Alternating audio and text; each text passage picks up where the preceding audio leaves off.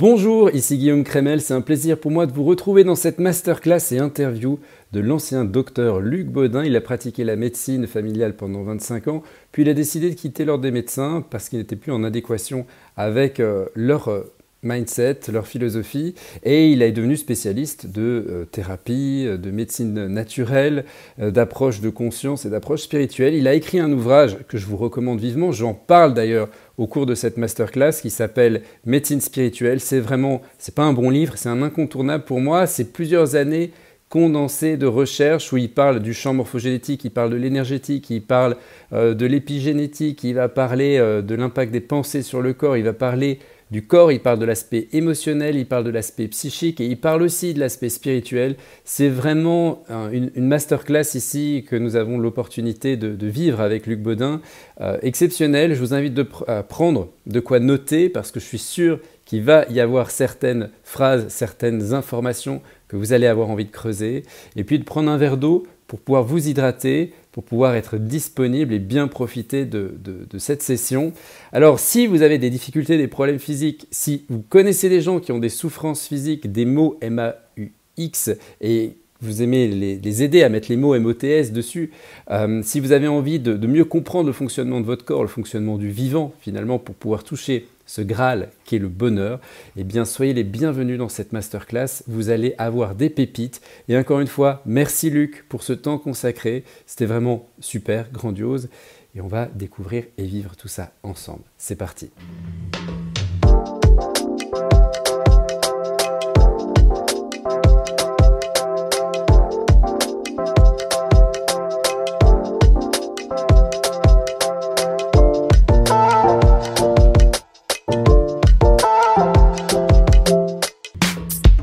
Qu'est-ce qui t'a justement euh, amené, en sortant de la faculté de médecine, à démarrer, à enquêter pour aller plus loin dans, ta connaissance de la santé, de la médecine et du, bien-être finalement?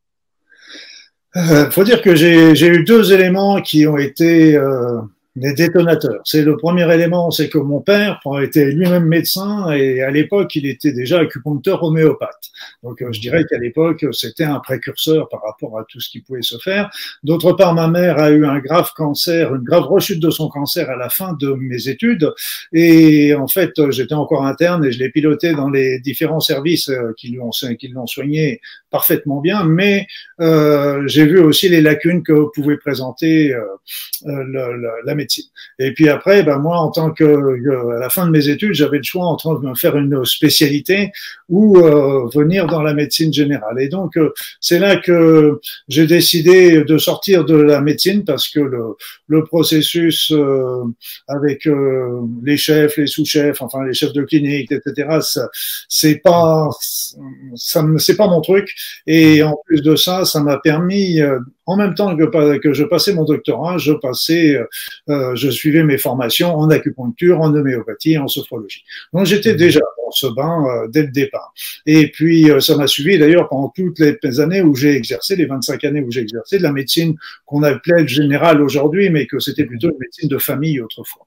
Mmh. Et puis donc, euh, voyant les lacunes, voyant étant étant intéressé, bah, tous les ans j'ai fait des formations, formations en, en médecine naturelle. Donc je vais pas faire la liste il y a l'aromathérapie, la phyto, la nutrition, micronutrition, immunothérapie, mésothérapie, ostéopathie, etc. Donc tout ça me parce que j'essayais de, de trouver des nouveaux outils pour aider mes patients en complément de la médecine conventionnelle. J'ai jamais été opposé à la médecine conventionnelle, je l'ai exercé pendant 25 ans, donc euh, c'est une évidence, mais en complément de la médecine. Puis ça a glissé aussi euh, sur euh, l'effet de la pensée. J'ai commencé avec la PNL et puis après ça, j'ai travaillé avec, euh, étudié beaucoup les facteurs de stress, de, facteurs placebo, euh, les groupes de prière, etc. Et puis, ça a encore dérivé au fur et à mesure du temps vers une ouverture de plus en plus générale, parce qu'en fait, derrière cette recherche avec les médecines naturelles qui m'ont tout apporté des éclairages remarquables,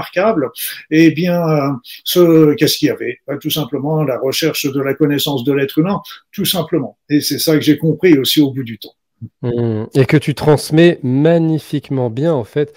C'est vraiment euh, une magnifique transmission que tu nous proposes dans ton ouvrage La médecine spirituelle aux éditions Guy Daniel. Alors moi, ce livre m'a hyper touché parce que j'ai l'impression d'avoir euh, un condensé de, de toutes tes années d'études et d'expérimentation. C'est un travail colossal. Je l'ai dit hors, euh, antenne, ce livre pour moi, c'est pas un bon livre, c'est un incontournable. Vraiment, des personnes, si vous êtes intéressé par euh, tout ce qui est euh, médecine alternative, médecine naturelle, et ce que j'ai trouvé profondément inspirant dans ton ouvrage, c'est que tu fais partie, selon moi, des premières personnes à proposer ce que j'appellerais une vraie médecine holistique. C'est-à-dire que à aucun moment, et tu l'as très bien dit tout à l'heure, tu euh, t'affranchis de ce qu'on appellerait une médecine de famille ou une médecine générale, puisque tu l'as pratiquée pendant 25 ans, mais tu essayes de la replacer au bon endroit. Et la mmh. replacer au bon endroit avec d'autres approches qui peuvent en plus venir en complémentarité. Alors, soigner son corps dans une vision d'ensemble, tu nous le partages dans cet ouvrage-là. C'est quoi en fait pour toi une vision holistique de la santé, une vision holistique du bien-être je dirais même presque du bonheur, parce que c'est ça au final, comme tu mm. l'as dit, la connaissance de l'humain, c'est ça l'objectif quelque part. C'est quoi cette vision holistique du coup de, du, bonheur? Ben, Au fur et à mesure que j'ai étudié ces différentes euh, thérapie, approche, parce que c'était pas des thérapies non plus. C'était bien, je me suis aperçu qu'elles étaient, au lieu de s'opposer, elles étaient complémentaires. Pour moi, ça formait vraiment comme un puzzle où chaque thérapie était une pièce du puzzle et l'ensemble correspondait à la, à la vision de l'être humain. Et c'est pour ça que, pour moi, euh, les traitements ou la, la, la maladie ou l'être humain, d'une manière générale aussi, il est composé de quoi? Il est composé d'un corps, un corps qui pourra bénéficier de traitements ou et euh, selon les situations. Après ça, il est situé, il a une, charge émotionnelle, un corps émotionnel. Donc euh, celui-là, ça nous permet de vivre, hein, d'avoir le sentiment de vivre, même si quelquefois c'est difficile. On a le, c'est à travers ces sentiments, ces émotions qu'on a vraiment l'impression de vivre. Après ça, il y a le corps de la conscience, la, la, le mental, le psychisme, le fonctionnement, nos croyances, nos, nos raisonnements, nos valeurs. Puis un stade de plus, on se retrouve aussi avec, euh, c'est même pas un stade de plus, et tout ça c'est intriqué, mmh. c'est mélangé. Euh, il y a le, le, le côté énergétique de l'être humain, parce que nous sommes énergétiques avant d'être chimiques et biologiques. Mmh. Donc, ça explique aussi très bien pourquoi ça peut fonctionner avec la médecine énergétique. Après ça, nous avons évidemment euh, la recherche de sens. Euh, J'évite trop de parler de spiritualité, bien que le titre de mon livre, Médecine mmh. spirituelle, mais euh, c'est parce que je ne suis pas en train de faire du prosélytisme. Au contraire, je suis en train de dire aux personnes réfléchissez, réfléchissez par vous-même. C'est pas moi. Moi, j'ai ma vérité, enfin ma pensée plus exactement, qui est ma vérité d'aujourd'hui, mais pas forcément celle de demain. Et, euh, et donc réfléchissez au sens que vous avez de votre vie, de mm. la générale, et puis réfléchissez aussi, est-ce que qu'est-ce que vient faire l'univers, est-ce que Dieu existe, etc. Mm. Donc ça, chacun de répondre à sa question, mais ça fait partie intégrante de notre recherche humaine, mais aussi de notre maintien ou de notre guérison. Alors, je trouve ça intéressant, effectivement, cette dimension des différents, je dirais, niveaux de conscience ou les différentes couches qui permettent de se construire dans une vie en santé. Est-ce que, selon toi, on nous a pas habitués à ne pas prendre, à pas trop se poser de questions quelque part? Parce que à, lire l'ouvrage que tu nous proposes et puis aussi à t'entendre, je me rends compte que ça demande à être profondément acteur de sa santé. Et j'ai mmh. l'impression, en tout cas pour moi-même, dans mon éducation, parce que c'est ce qui était autour de moi, autour de mes parents et tout ça, c'est comme si on a beaucoup délégué à l'extérieur de nous, ou par exemple la médecine dite conventionnelle, en fait, euh, bah, son feedback vaut pour vérité pour nous, alors que tu nous le dis bien, la vérité, c'est à nous-mêmes de la définir pour nous-mêmes. Est-ce qu'on ne nous a pas trop habitués à être un peu fainéants par rapport à sa santé finalement? Ah, complètement, c'est qu'on nous a toujours présentés comme des victimes quelque part. Et ça, c'est mmh. vrai en médecine, mais pour tout. On est toujours des victimes alors que nous sommes les véritables acteurs. Et je dirais même plus que l'acteur, on est les metteurs en scène de notre vie. Et donc, euh, c'est vrai que on ne reviendra pas sur l'histoire euh, et des sujets qui fâchent, euh, mais disons que la médecine pendant longtemps et encore aujourd'hui est en train de, de, de, nous dire, ne vous inquiétez pas, on vous donnera le traitement, la pilule qui va vous guérir. Donc ça, c'était mis en, en, place depuis pas mal d'années, même dans les même dans les facultés de médecine. Et donc la médecine conventionnelle a le tort de elle fait des choses merveilleuses, mais elle a le tort de considérer que la vérité ne passe que par elle. Et ça, c'est son talon d'Achille et c'est très très dommage parce qu'elle ne guérit pas tout, elle soigne souvent sans guérir. Et puis d'un autre côté, le patient y trouvait aussi son compte. Faut bien, faut être juste. C'est-à-dire, c'est que bah, d'un seul coup, il n'y avait plus qu'à prendre la pilule miracle qui allait le soigner sans avoir à rien comprendre ou changer dans sa vie. Et donc, c'était, c'était facile pour tout le monde. Et aujourd'hui, on commence à voir, euh, les, les choses commencent à sortir. Moi, je suis affolé par le nombre de médicaments qui ont été retirés pour à cause d'effets secondaires alors qu'ils ont été utilisés pendant des décennies. Comment beaucoup de, de, de, professeurs disent combien de médicaments qui sont actuellement sur le marché qui ne servent à rien, etc. Donc, c'est, c'est affolant, mais il ne faut pas jeter non plus le bébé avec l'eau du bain. C'est que la médecine conventionnelle a aussi des, des choses importantes au niveau de la médecine d'urgence, au niveau de la, de la médecine euh, de, de, la chirurgie. Et moi, je dis souvent en plaisantant, si j'ai un infarctus tout de suite, je serais très très heureux de voir le SAMU arriver chez moi. Donc il faut mais euh, ce qu'il faut pas, faut pas tout jeter. Ce qu'il faut comprendre, c'est que elle a des lacunes et euh, qu'on peut aider avec euh, d'autres visions qui sont complémentaires, voire même, et je vais même asticoter un petit peu, prioritaires à mon sens. C'est intéressant, effectivement, hein, donc de redevenir acteur dans tout ce processus-là. Alors, je vais en venir un peu à parler du corps maintenant, parce que dans ton ouvrage, tu nous proposes de vivre la conscientisation et de grandir en connaissance par rapport à ces différents niveaux, quelque part, de notre euh, individualité, de l'être humain, et tu commences avec un chapitre euh, sur le corps où tu nous parles des différentes approches, notamment aussi euh, quelque chose que je trouve intéressant. Tu nous parles pas mal du terrain. Alors, on parlait un peu de cette médecine. La médecine se structure de plein de façons. Hein. Il y a la vision de Pasteur avec le microbe, les germes, c'est ça qui nous rend malades. Béchamp nous dit non, c'est le terrain. Si on trouve cet équilibre aujourd'hui, quelle est ta vision de la santé du corps? Tu nous parles du terrain, tu nous parles de l'alimentation, tu nous parles de tout ça. Comment en fait, dans quelques lignes, on prend soin de son corps? Ce qu'il faut comprendre, c'est que là encore, on est, avec la vision pasteurienne, on est, on est toujours euh, des victimes, victimes d'un d'un environnement qui nous agresse. Or, nous sommes faits pour vivre en harmonie, en équilibre avec cet environnement. Euh, on le voit très bien au point de vue euh, énergétique. Et comme euh, souvent, alors la phrase, la fameuse phrase, le terrain est tout, le microbe est rien, que certains prêtent à Béchamp, d'autres à Pasteur à la fin de sa vie, d'autres à Moulot, mais enfin, peu importe. C'est, fondamental. Et c'est, et c'était ça qui m'avait intrigué aussi parce que quand j'étudiais les résultats de, de des médicaments médicaments qui nous étaient proposés en médecine conventionnelle, il y avait toujours ce qu'on appelle une courbe de Gauss dans les résultats, mhm. c'est-à-dire un petit peu un chapeau melon. Et euh, donc il y avait, on savait qu'il y avait des personnes qui n'allaient pas répondre, on savait qu'il y avait une majorité de personnes qui allaient répondre, plus ou moins, et il y avait même des personnes qui risquaient d'aller bien au-delà. Donc tout ça, c'était très intéressant, mais moi je suis toujours, j'ai toujours été euh, l'éternel enquiquineur qui posait les pourquoi. Mhm. Mais pourquoi? Pourquoi c'est pas un traitement euh, d'une maladie ne donne pas le même résultat chez tout le monde? Et mmh. euh, donc là, euh, euh, et d'un seul coup, je me dis, bah, c'est évident que un médicament qu'on va donner à, je sais pas, un bûcheron qui est au fin fond de la montagne ou à la ou une frêle ou un frêle secrétaire qui est dans son bureau, on peut comprendre que les terrains soient pas identiques et et même et même là, ce qui est très très important et on commence à le découvrir, c'est je vais je vais vous dire ça va vous faire rire certainement, c'est qu'ils s'aperçoivent que les hommes et les femmes ne sont pas identiques. parce que tout simplement, nous ne sommes pas, nous n'avons pas les mêmes euh, composants. Les médicaments ne vont pas forcément avoir la même efficacité sur les uns et sur les autres. Mmh. Par rapport à l'immunité, parce que tu nous dis, OK, donc on est différent en fonction de notre terrain, j'imagine que la réponse immunitaire va être différente en fonction de notre terrain. Mais là où je veux en venir aussi, c'est on parle d'hygiène de vie, on parle d'hygiénisme, on parle de naturopathie et tout ça. Comment le fait de, du coup, avoir conscience de son terrain, de bien l'entretenir, et tu nous expliques un petit peu certaines euh, façons de faire au travers d'une bonne hydratation, une bonne alimentation et tout ça, comment un bon terrain va influencer notre immunité?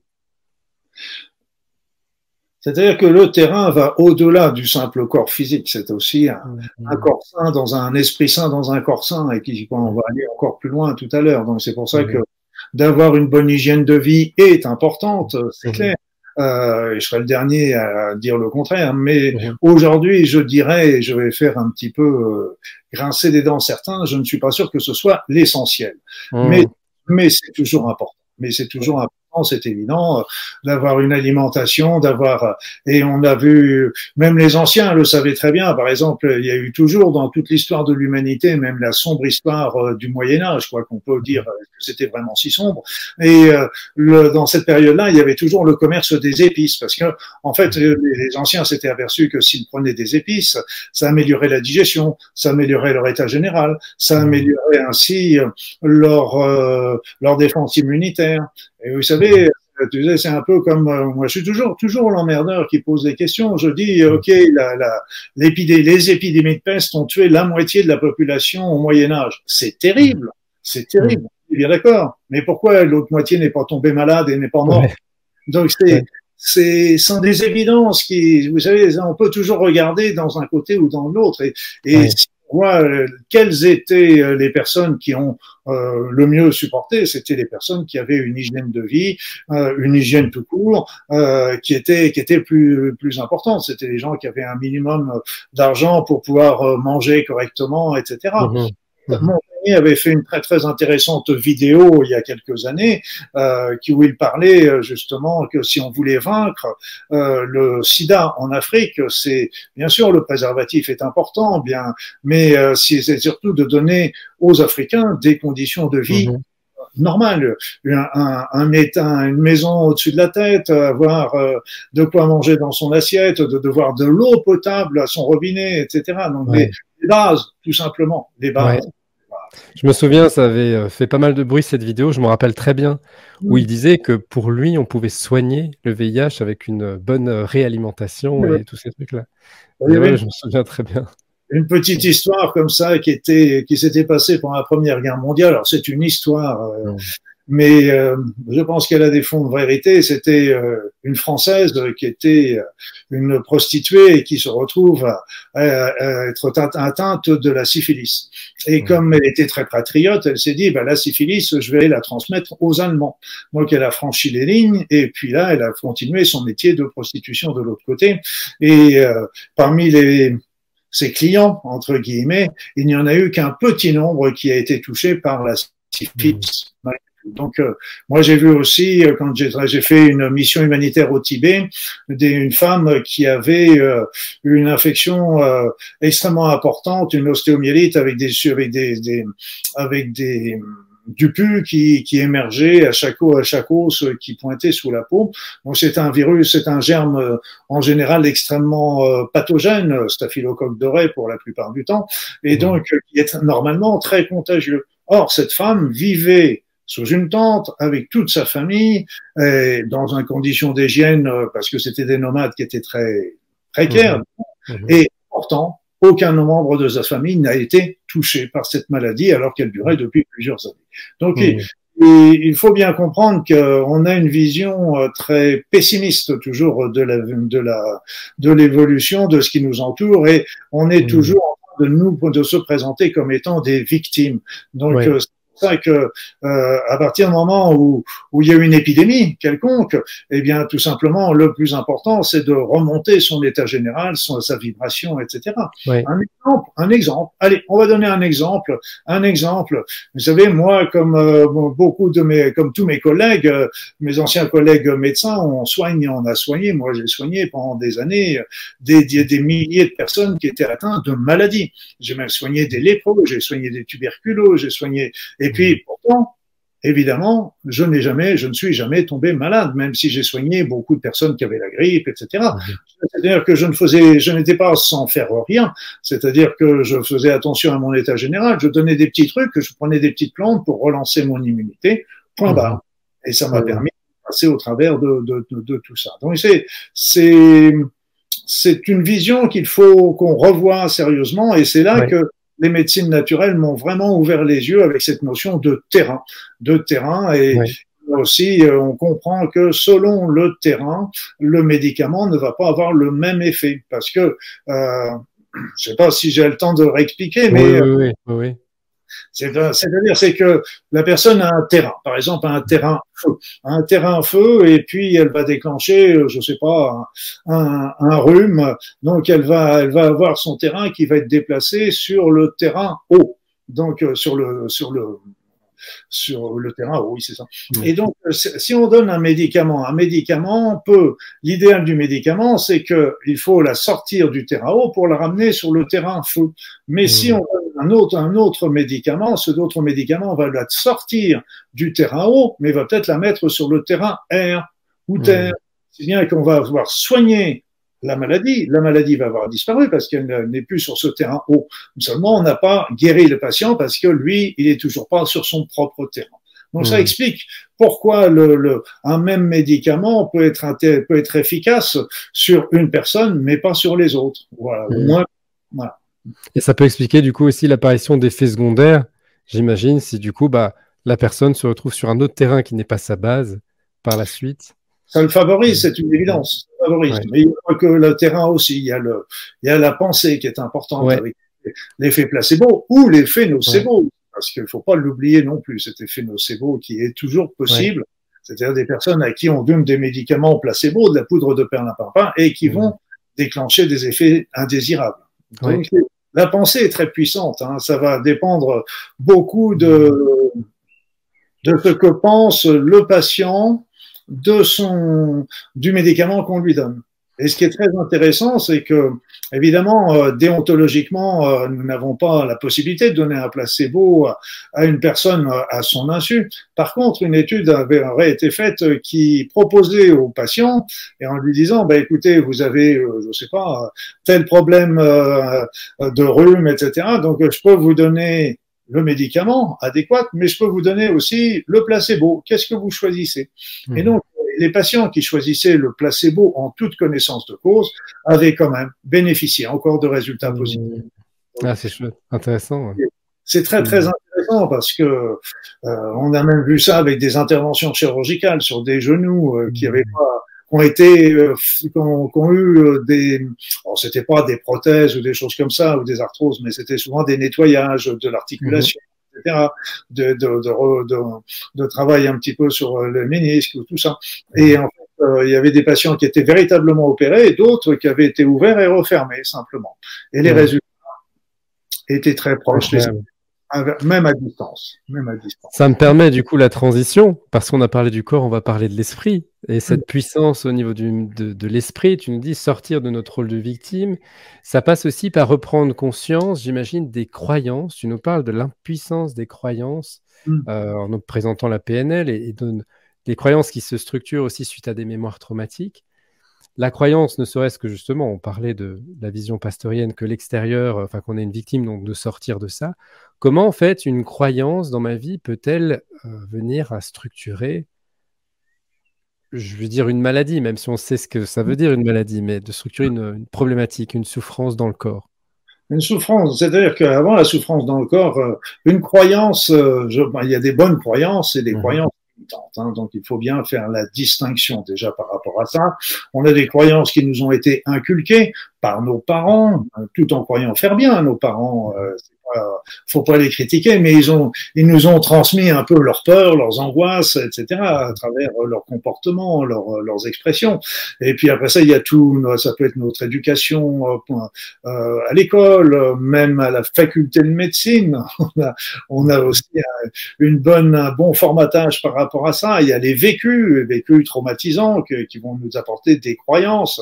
Et donc, euh, si par exemple on a une, on a dit ou répété quand on était enfant euh, que ben, on ne valait rien et qu'on n'arrivera jamais à rien dans la vie, euh, cette euh, va s'incruster en nous et il va apporter des situations qui vont que nous allons choisir parmi euh, choses. Je vais vous donner un exemple. Par exemple, il y avait une femme qui avait le choix entre deux euh, deux emplois, un emploi qui pouvait être qui était à distance, à une cinquantaine de kilomètres de chez elle, mais qui pouvait lui apporter un avancement professionnel avec le temps. L'autre était un, un travail plus subalterne et mais qui était tout proche de son domicile.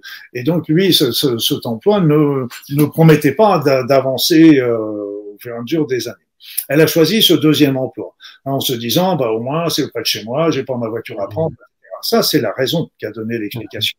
La véritable explication, la véritable motivation, c'était qu'en fait, elle avait dans son inconscient la croyance qu'elle n'arrivera jamais à rien. Donc elle choisissait le, le, le métier en fonction de cette croyance plus qu'autre chose.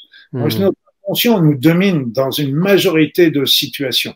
Et donc, euh, c'est, ce conscient est nourri de ces croyances, de ces valeurs, de ces vécus euh, douloureux qui vont commencer par nous amener euh, des rappels à l'ordre. Souvent, notre être nous rappelle à l'ordre en nous disant, euh, bah, nous, par des petites euh, intuitions, des ressentis, etc. Et puis, si on n'entend pas, ça va être des petits, euh, des situations qui vont être désagréables, mais comme nous tous, bah, on passe dessus en disant c'est pas grave, on va passer à autre chose, etc. Et puis la vie fait que ça revient quelques mois, quelques années plus tard, un peu plus fort, puis on le remet dans l'inconscient, on le rebalance dans l'inconscient et ça ressort. Hein, donc de, de, par des cycles de plusieurs années qui peuvent être de 3, 5, 10 ans. Et puis jusqu'au jour où on n'a vraiment pas entendu les signes, eh bien là, ça commence à véritablement s'inscrire dans le corps. Alors ça peut s'inscrire relativement gentiment par euh, un, un, problème cutané, une douleur d'épaule, euh, des, des, des maux de tête, des troubles digestifs. Et puis si on n'entend vraiment pas, ça peut à ce moment-là déclencher une véritable maladie. Hmm. Mais c'est pas la, j'insiste sur le fait que euh, ce, cette croyance n'est pas la cause de la maladie, mais aussi c'est plutôt le, le, facteur déclenchant. Je pourrais en parler parce que c'est très très important à mon sens. Oui. C'est-à-dire que si on reprend depuis le départ, euh, nous avons tous, nous sommes, nous avons tous, euh, nous sommes tous pollués. On a tous des pesticides dans le sang, on a tous des polluants, des toxiques, on a la malbouffe, on a, les, mhm. on a la pollution de l'air, etc. Donc nous sommes tous pollués, mais bon an mal an, on arrive à s'en accommoder. Mhm. Et puis, un beau jour, arrive un choc émotionnel, un choc émotionnel qui, qui va mettre le feu à ce baril de poudre. Et c'est lui qui va véritablement déclencher la maladie, parce que le choc émotionnel va se, va se fixer sur un organe particulier qui, lui, est très symbolique et qui, un qui va entraîner un blocage énergétique sur le plan énergétique vibratoire.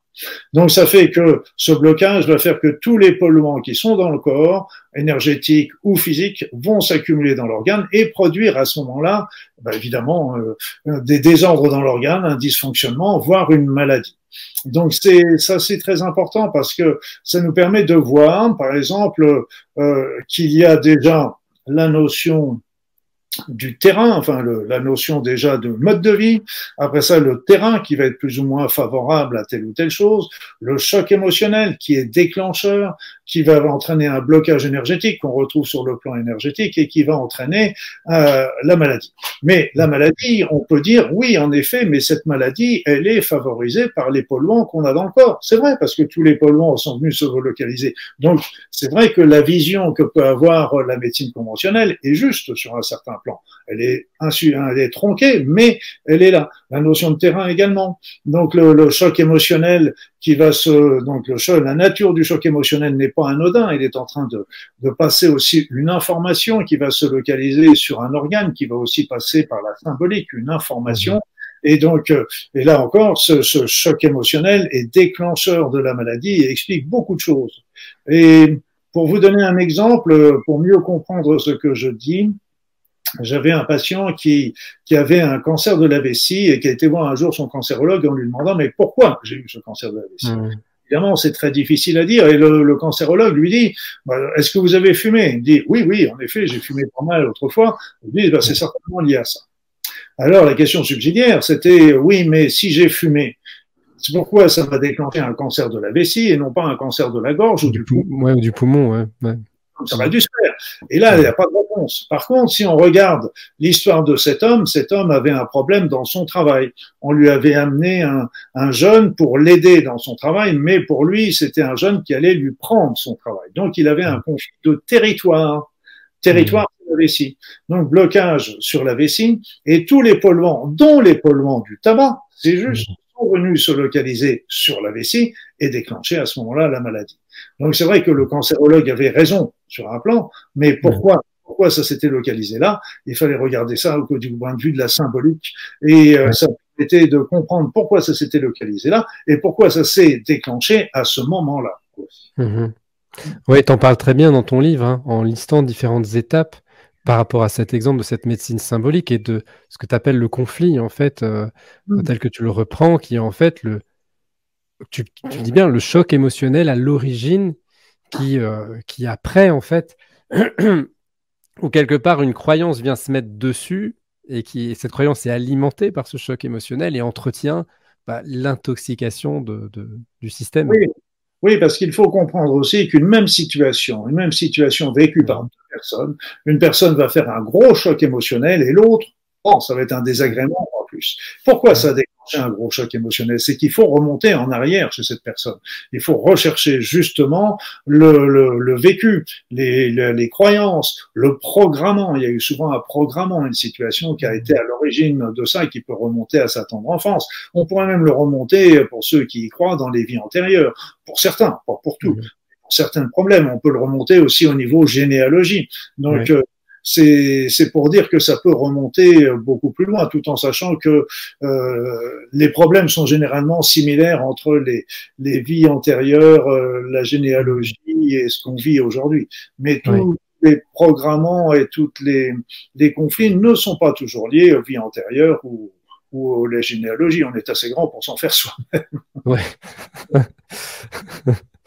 et du coup, dans le traitement, par exemple, si je prends l'exemple d'un cancer, tu nous l'expliques bien, de vraiment d'amener la conscientisation et le travail au niveau du corps, que ce soit par une médecine conventionnelle avec des traitements pour apaiser les douleurs, récupérer de la vitalité, traiter avec des approches naturelles des plantes, tu nous parles de l'homéopathie, différentes choses. Travailler au niveau de l'esprit, tu nous parles beaucoup de l'importance d'avoir un esprit positif, euh, d'avoir un mindset vraiment euh, ouvert et positif. Ça, c'est sujet quelques petits euh, paragraphes dans ton livre, sortir du rôle de victime. Et puis, du coup, il y a, y, a, y a, la conscientisation des programmes, hein, de, la dimension du trauma, la gestion de cet émotionnel, la conscientisation de l'impact du stress, tu nous le dis bien, il y a des stress qui peuvent provoquer des rhumes, qui peuvent euh, baisser euh, complètement l'immunité. Donc, c'est, on est dans une société de stressés, donc de conscientiser qu'à quel point c'est profondément pathogène, cette, cette énergie de stress. Et après, tu nous parles de la dimension énergétique. Alors, comment, tu nous parles de la médecine quantique, de la, comment, ce serait quoi la définition que tu pourrais donner, toi, de ce qu'est l'énergétique pour toi dans tout ça? On a parlé du corps, de l'esprit, maintenant l'énergétique, quelle est son intrication et comment, euh, quelle définition tu pourrais en donner? Alors je, souris parce qu'en fait, je me suis penché sur la définition de l'énergie donnée par le, dictionnaire. C'est donc euh, l'énergie, euh, c'est un élément qui va déclencher, euh, qui permet d'avoir une, c'est une force qui va permettre un travail. Ouais. Donc c'est, on reste sur notre fin, c'est-à-dire c'est qu'on n'arrive pas à définir ce qu'est l'énergie. Mmh. On ne pas à définir l'énergie parce qu'elle fait un travail, mais mmh. on ne définit pas ce qu'elle est. Or, mmh. la physique quantique a été remarquable là-dessus parce que elle nous a appris, montré que chaque particule de l'univers et donc aussi de notre corps est une concentration d'énergie. C'est de l'énergie concentrée. Et donc, mmh. sans arrêt, énergie et, particules, ça se, ça se transforme l'un dans l'autre et l'autre dans l'un. Et, et ça, c'est un peu, faut comprendre que l'énergie et la matière sont deux aspects du même élément. Et je donne mmh. souvent l'exemple de l'eau liquide qui, quand on monte la température, devient de l'eau vapeur et quand on rebaisse la température, c'est de l'eau liquide. Donc, la vapeur d'eau et l'eau liquide, c'est la même chose sous deux aspects de la même manière, la matière et, et l'énergie, c'est la même chose sous deux aspects différents. Mhm cette matière, ces particules sont reliées par des forces intergravitationnelles, gravitationnelles, interactions fortes, etc. Et, euh, et donc, il leur donne sa cohésion. Et puis après ça, ces particules vont s'associer pour former euh, des atomes, des molécules, des protéines, des cellules, des organismes. Ça veut dire quoi? Ça veut dire que nous sommes formés d'énergie à la base. Nous sommes des êtres énergétiques qui vivons dans un monde énergétique. Un monde énergétique qui nous entoure. Et c'est là que je reviens sur cette notion d'équilibre. Énergies, elles nous nourrissent, elles nous traversent, elles nous informent à tout moment. Et le, le notre santé, c'est quand on est en équilibre avec notre extérieur, quand notre intérieur mmh. est en équilibre avec l'extérieur. Quand les énergies peuvent nous passer, nous traverser, nous informer, nous nourrir, mmh. on est de freins à l'intérieur. Les freins mmh. peuvent venir d'une mauvaise hygiène de vie, ça peut venir d'un, de, de, de troubles psychologiques, évidemment.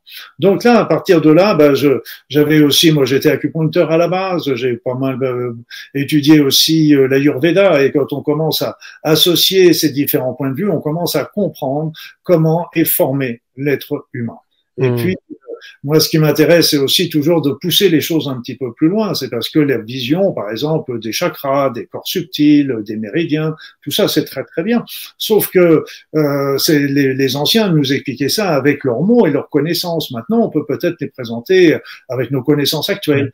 Du genre, euh, les corps subtils sont des hologrammes qui tournent autour de nous et qui forment géométriques, les chakras qui seraient des trous noirs qui permettraient d'entrer des énergies, etc.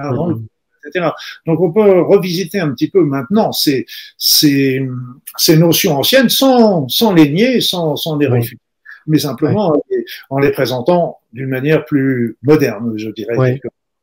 Et d'ailleurs, à ce sujet, hein, tu as écrit deux ouvrages. Euh, le grand manuel des soins énergétiques, ça c'est euh, pareil pour ceux qui souhaitent apprendre, développer un petit peu euh, des connaissances sur les soins énergétiques. Parenthèse, il y a une formation aussi qu'on peut trouver sur ton site. Il y a des stages que tu proposes par rapport à ça. Et puis un autre livre, parce que tu me dis on est influencé par son environnement. Mais donc l'énergie d'un lieu aussi peut nous, nous influencer. Tu as écrit un autre ouvrage sur le grand livre de nettoyage, protection et prévention énergétique euh, des personnes ou des lieux. Euh, donc c'est aussi important d'avoir la conscience de c'est un peu ce que l'épigénétique nous montre, hein, de toute cette information qui me traverse bah, qui va directement influencer comment mmh. je me sens. Et donc, ça demande d'être profondément euh, acteur et metteur en scène, comme tu nous l'as bien dit. Eh oui. Eh oui.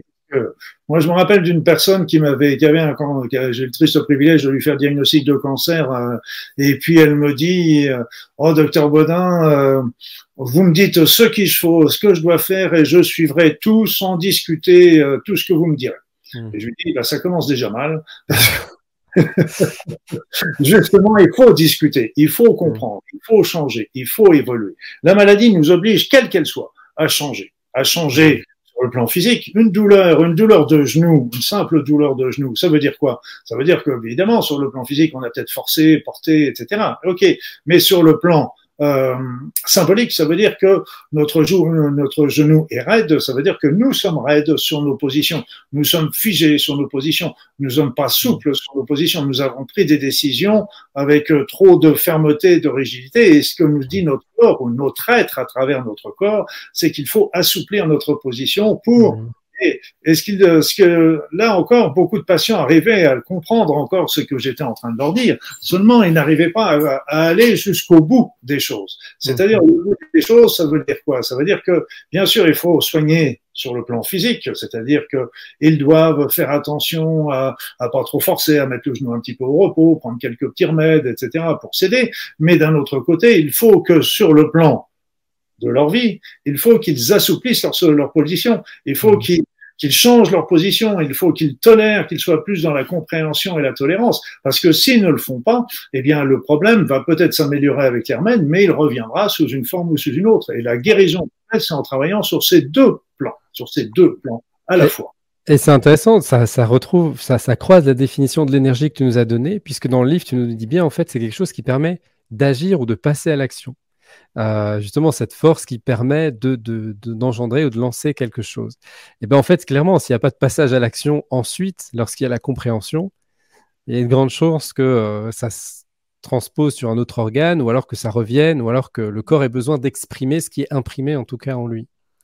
Oui, ben j'étais très triste il y a quelque temps parce que j'ai lu un, article médical sur dans mes journaux médicaux que je reçois toujours et qui indiquait que je ne sais plus le pourcentage, mais c'était de l'ordre de 60 à 70% des femmes qui avaient eu un cancer du sang.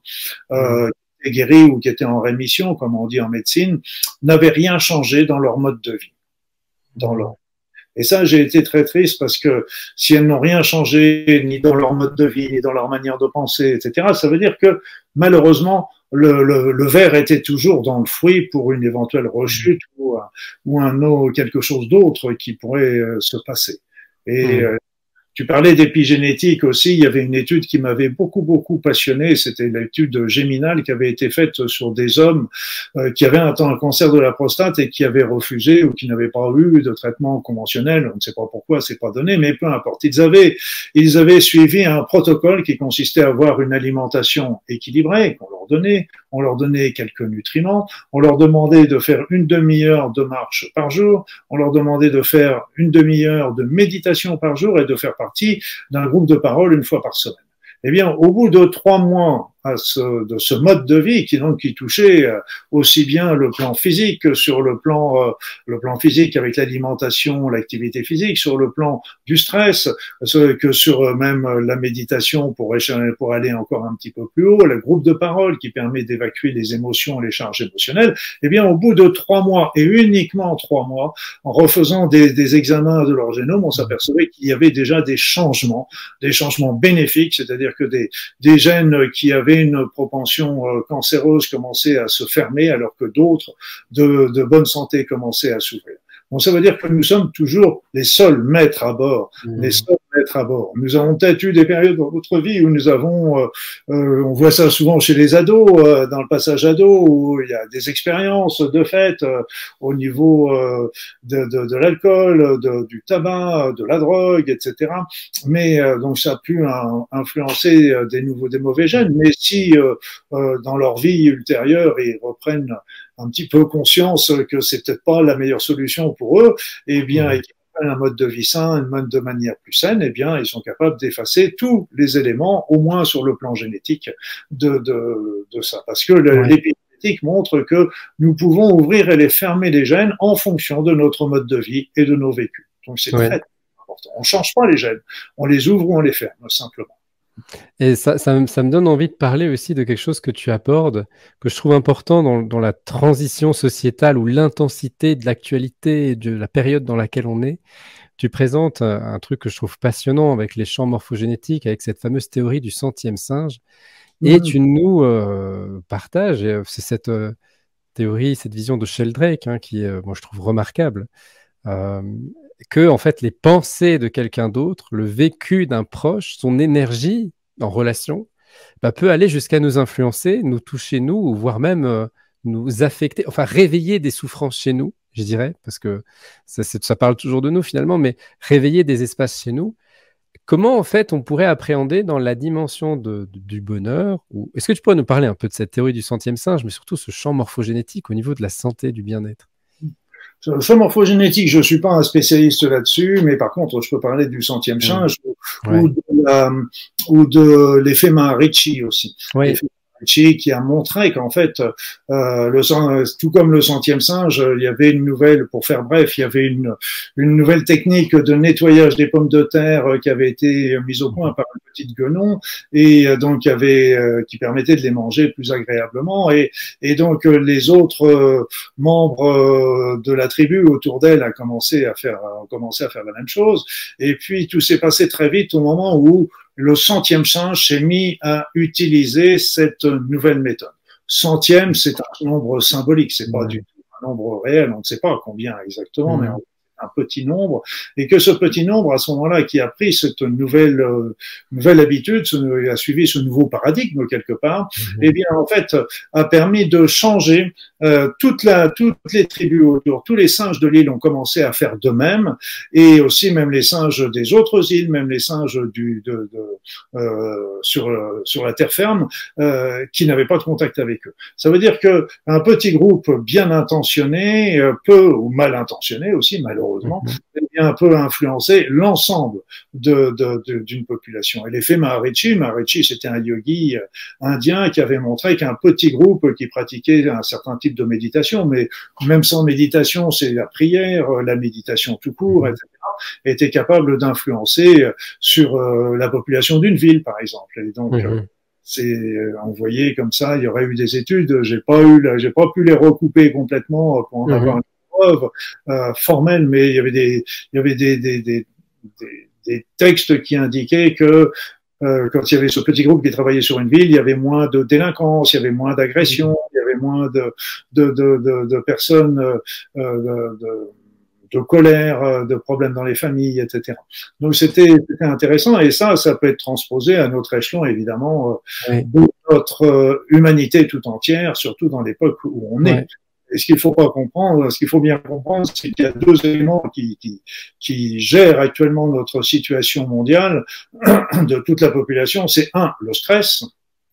Le stress qui va augmenter notre cortisol et va être responsable d'un certain nombre de maladies, euh, qui peut être comme le, diabète, la, le surpoids, etc. Mais la baisse de l'immunité Alors vous voyez, c'est que quand on commence à, à parler des, des personnes euh, de, de, du Covid, par exemple, on parle de la monkey, euh, monkeypox, enfin la, la, variole du singe, etc. On, et les autorités doivent le faire, et c'est bien qu'ils le fassent. on voudrait sacrément s'ils ne le disaient pas. Mais d'un autre côté, il faut pas le faire aussi en paniquant, parce que plus on va plus on fait baisser l'humanité et l'immunité, et plus on va la chose.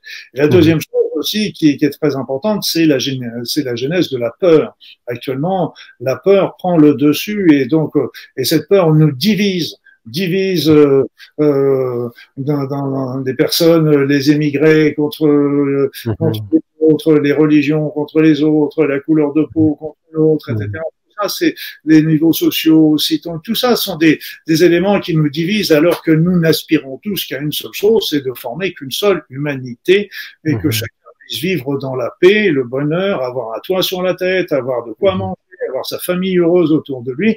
Et c'est, c'est, c'est ça qu'on rêve tous. Et euh, toutes les peurs nous éloignent en plus de ce schéma et nous éloignent surtout de l'amour.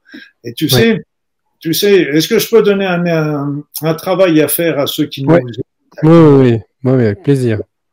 Je vais vous donner un petit, un petit exercice qui est merveilleux et qui va vous montrer la puissance, un, de la pensée, deux, sur les autres, et deux, la puissance de l'amour aussi hmm. vous, ce qui est exercice, c'est pour ça qu'on ne pourra pas le faire là tout de suite, euh, mais c'est un exercice qui se pratique à deux. Vous vous mettez face à face, les yeux fermés, ouverts. Bon, en général, c'est plutôt les yeux fermés. Et puis, euh, vous allez décider lequel de deux va commencer à envoyer de l'amour à l'autre. L'autre ne fait rien, se met simplement en réception. Il apprécie. Et au bout d'un petit moment, on inverse les rôles.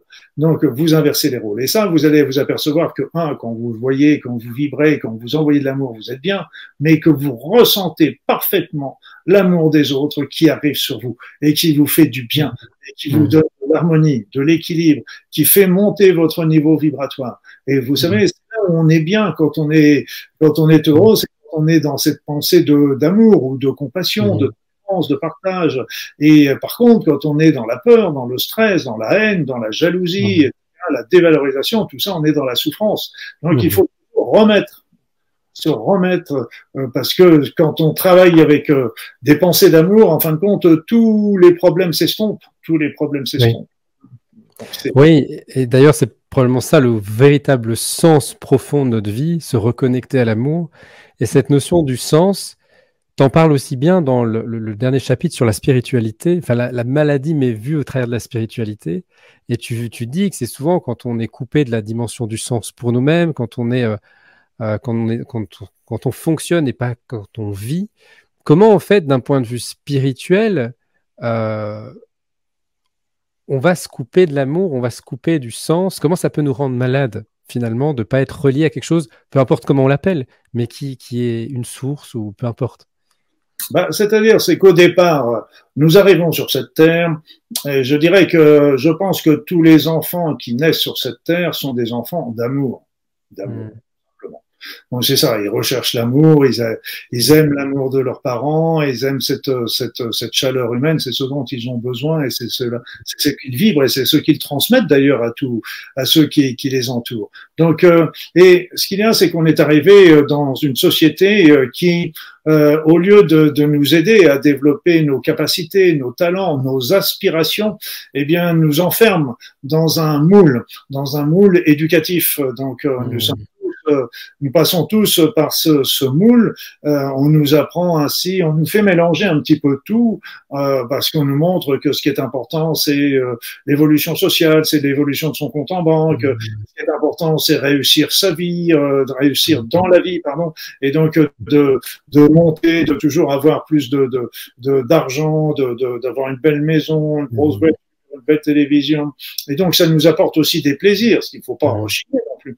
Mais plaisir. Là, on est en train de nous mélanger les choses parce que tout ça, ça nous, c'est pas réussir dans la vie, n'est pas réussir sa vie. Mhm. Le plaisir n'est pas le bonheur. On a le droit d'avoir des plaisirs. Euh, c'est pas, c'est pas interdit. Il faut pas se flageller pour autant. Mais ce qu'il faut bien comprendre, c'est que c'est pas véritablement le bonheur. Et quand est-ce qu'on est dans le bonheur? Quand est-ce qu'on est dans le bonheur? Ben, on est tout simplement dans le bonheur quand on est en train de suivre notre chemin de vie. Mhm. Et d'ailleurs, ils avaient même fait une étude sur euh, sur euh, les personnes âgées, euh, celles qui avaient un but dans leur vie, un but dans leur vie, avaient déjà beaucoup moins de chances de mmh. déclencher une maladie d'Alzheimer. Donc le but dans la vie est très très très important. Donc nous sommes faits le but dans la vie quand on suit notre chemin de vie, c'est pas une mission, c'est un chemin un chemin avec toutes les épreuves, les expériences qu'on va faire. Donc il y a des, certaines qui vont être des épreuves, mais parce que c'est nous, comme on le disait, à cause de nos croyances, oui. c'est là pour effacer justement pour les pour les surmonter pour avancer. Et donc c'est c'est le chemin qui est euh, c'est plus un chemin de vie qu'une mission de vie. Et mais quand on est sur le chemin eh bien tout simplement nous sommes heureux. Nous sommes dans le bonheur. C'est pour ça que les personnes personnes qui cherchent leur chemin de vie je leur dis de toute façon vous avez deux éléments qui vont vous aider pour le trouver. Le premier élément, c'est c'est tout, c'est les points, toutes les situations où vous êtes heureux, heureux, quand vous êtes dans le bonheur. Donc c'est pas un métier hein, de, de, une mission de vie, c'est un chemin de vie. C'est simplement, on peut avoir une vie euh, normale entre guillemets dans notre société, en développant euh, des pensées euh, plus élevées, altruistes, euh, etc. Et puis, donc c'est c'est la première chose, c'est d'être heureux, heureuse. Et que dès qu'il y a des choses qui grincent, ça veut dire que quelque part, mmh. on est en train de sortir de notre de notre ligne. Et la deuxième chose, c'est très simple, c'est justement c'est l'amour. L'amour, et c'est que il n'y a pas de chemin de vie, il n'y en a pas de chemin de vie qui soit sans amour. L'amour, le, le, chemin de vie, c'est c'est d'apprendre bien sûr des choses par rapport par rapport aux expériences que nous allons vivre et aussi c'est de d'avoir des actions, des actions sur les arbres, sur la forêt, aller au resto du cœur, aller aider les personnes qui sont dans la souffrance, les malades, etc. Mmh. Il faut faire les choses qui sortent de notre cœur, nos aspirations. Et c'est pour ça que il y avait un monsieur qui, euh, quand j'ai lu ses pensées, m'ont été vraiment euh, magnifiques. C'est Monsieur Edouard, docteur Edouard Bach, le père oui. des fleurs de Bach. Mmh. Tout le monde les fleurs de Bach, mais peu de personnes connaissent sa philosophie. Pourtant, lui, il a guéri d'un cancer euh, grâce à les fleurs de Bach, bien sûr, mais aussi à une évolution personnelle. Et lui, qu'est-ce qu'il disait? Il disait une chose très, très juste. Il disait, nous tombons malades lorsque nos actions dans le monde moderne, dans le monde de jour, ne sont pas en adéquation avec nos aspirations profondes. Mmh. Nous avons des aspirations, mais nous suivons le modèle que nous donne notre société. Alors, je dis tout de suite, ne critiquez pas la société parce que vous l'avez choisi. Oui. Vous l'avez choisi. Vous avez choisi vos parents, vous avez choisi vos frères et sœurs, vous avez choisi le, donc tout ça, vous ne le critiquez mmh. pas, c'est vous qui l'avez choisi parce que c'est la meilleure situation qui soit pour vous aider à évoluer, à grandir et à comprendre tout comme les situations d'aujourd'hui que nous vivons et qui se poussent les unes après les autres. On a l'impression de penser à quelque chose pour tomber sur autre chose. On ouais. en sort. Mais ce sont des, des épreuves à vivre individuellement et collectivement, mais qui sont là pour nous faire comprendre, grandir. D'un seul coup, avec toutes ces épreuves, qu'est-ce que ça devrait nous montrer une bonne fois pour toutes? Ouais. C'est une seule terre, une seule humanité. Et tant qu'on n'aura pas compris ça, il va y avoir encore des guerres. Il y, a, il y aura toujours des cataclysmes, des, des, inondations, des sécheresses, etc. Mais si nous formons qu'un seul groupe, on aura mmh. pour venir aider les uns et les autres. On ne sera pas dans le calcul de savoir oui. combien ça va nous rapporter ou combien ça va nous coûter. Donc c'est oui. c'est très très important et c'est ça que collectivement euh, nous sommes en train d'apprendre. Et euh, malheureusement, comme vous savez, il y a des freins. Oui, oui, oui. Mais c'est une belle vision et ça rejoint un peu ce que tu nous partages dans ton livre, cette vision positive d'apprendre à voir chaque épreuve comme étant le support qui me permette de conscientiser que je ne suis pas aligné à qui je suis vraiment, que ce soit une maladie, un frein, un blocage dans sa vie, et d'en revenir à la question de comment euh, retrouver mon chemin. quoi. Et j'adore ce que tu dis. La majorité des gens, quand ils sont perdus, se pose la question quelle est ma mission de vie Quelle est ma mission de vie? Et en fait, c'est très euh, de l'ordre de l'ego qui veut écrire sur un tableau blanc euh, en noir euh, vraiment mon, ma mission de vie. quoi. Et ce que je trouve intéressant, c'est de se dire il n'y a pas de mission de vie, il y a un chemin. Il y a okay. un, un, quelque chose dans lequel on, on, vibre, dans lequel on est bien, et mmh. ça a plus d'importance que la mission de vie. quoi. Ah oui, parce que c'est comme disait Lao Tzu à propos du bonheur. Il disait le bonheur n'est pas au bout du chemin. Le bonheur, mmh. c'est le chemin. La mission mmh. n'est pas au bout du chemin. La, la, la mission, c'est le chemin. Et il n'y a pas une grande et une petite mission, parce que de dire, allez, je vais être une grande mission, je vais être le sauveur de l'humanité, je vais être celui qui va avoir trouvé la guérison du cancer, je vais avoir un homme politique avec les pleins pouvoirs qui va apporter la lumière sur le monde. C'est l'ego. Mhm. L'ego qui parle. Et moi, je dis, euh, les personnes les plus humbles, qui font un métier humble, qui font a priori un métier humble, qu'on a classifié comme métier humble, mais sur lesquels on ne pourrait pas, on serait très embêté aussi. Donc, il faudrait peut-être les revaloriser. Une maman ou un papa qui reste à la maison pour pour pour son fils ou son enfant, il fait un travail extraordinaire. Et ce et ce, ce travail, si je peux parler d'un site d'un travail, peut lui apporter une évolution personnelle énorme, alors que celui qui se croit au en haut de l'affiche va risque d'avoir beaucoup plus de difficultés parce qu'il va avoir euh, évidemment beaucoup plus de tentations. Euh, comme vous, on rentrera pas dans les détails. Voilà. C'est pour ça qu'il n'y a pas de petite mission, il n'y a pas de grande mission. Euh, et euh, l'autre élément, c'est de se penser, de dire que tout est simple dans la vie et que tout, donc euh, c'est tous ceux qui essayent de vous compliquer les choses sont en train de vous, soit c'est parce qu'ils n'ont pas compris eux-mêmes, soit c'est parce qu'ils essaient de de tout simplement garder le contrôle en vous en vous complexifiant la chose. Les choses essentielles sont euh, à la portée de tous, du plus humble, pour reprendre ce terme, juste du plus savant. Mais euh, comme vous savez très bien, c'est pas forcément le plus savant qui est pris justement par toutes ces connaissances fallacieuses, trompeuses, etc., qui risquent de ne pas voir la vérité, alors que la personne qui n'a pas tous ces, tous ces, cette armada de, de pensées, de croyances, etc., le verra d'une manière beaucoup plus rapide et simple. Voilà.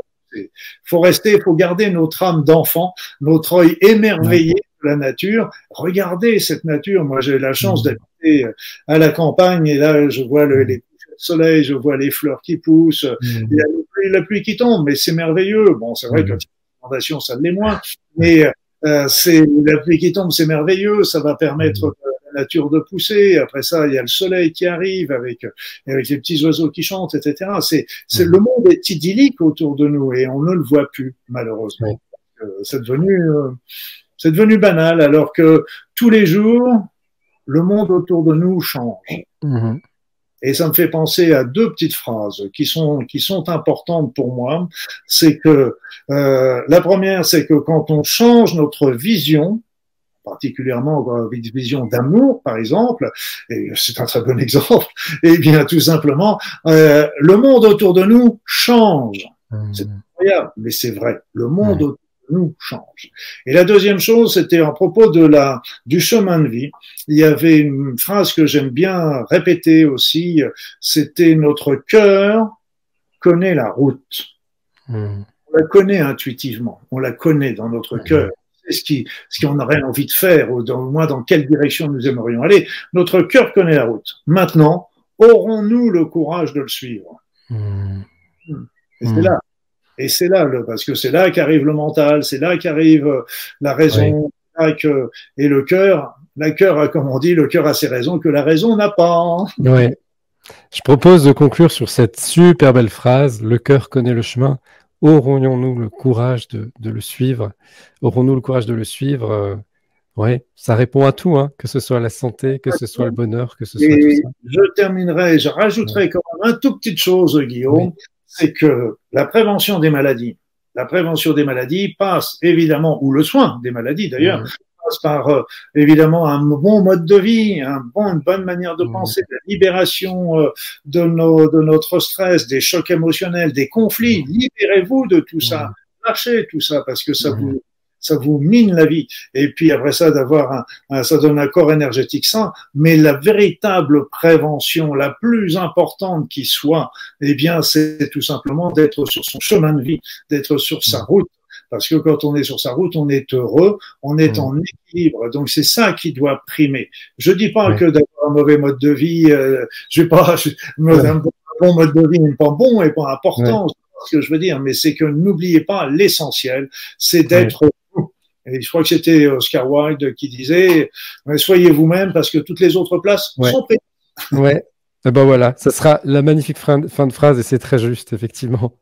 Merci Luc profondément. Et si vous voulez vraiment creuser, bah, tout se trouve dans cet ouvrage, La médecine spirituelle aux éditions Guy, Trédaniel. Euh, vous avez les différentes rubriques dont on a parlé, le corps, l'esprit, l'énergie, le spirituel, les informations un petit peu aussi sur la guérison et tout ça. Merci, merci Luc. On va avoir beaucoup de plaisir à partager tout ça et, euh, à très bientôt. Avec plaisir. On a tellement d'autres choses à pouvoir se dire. On a fait qu'effleurer un grand nombre de sujets, mais je pense qu'on a déjà dit l'essentiel quand même.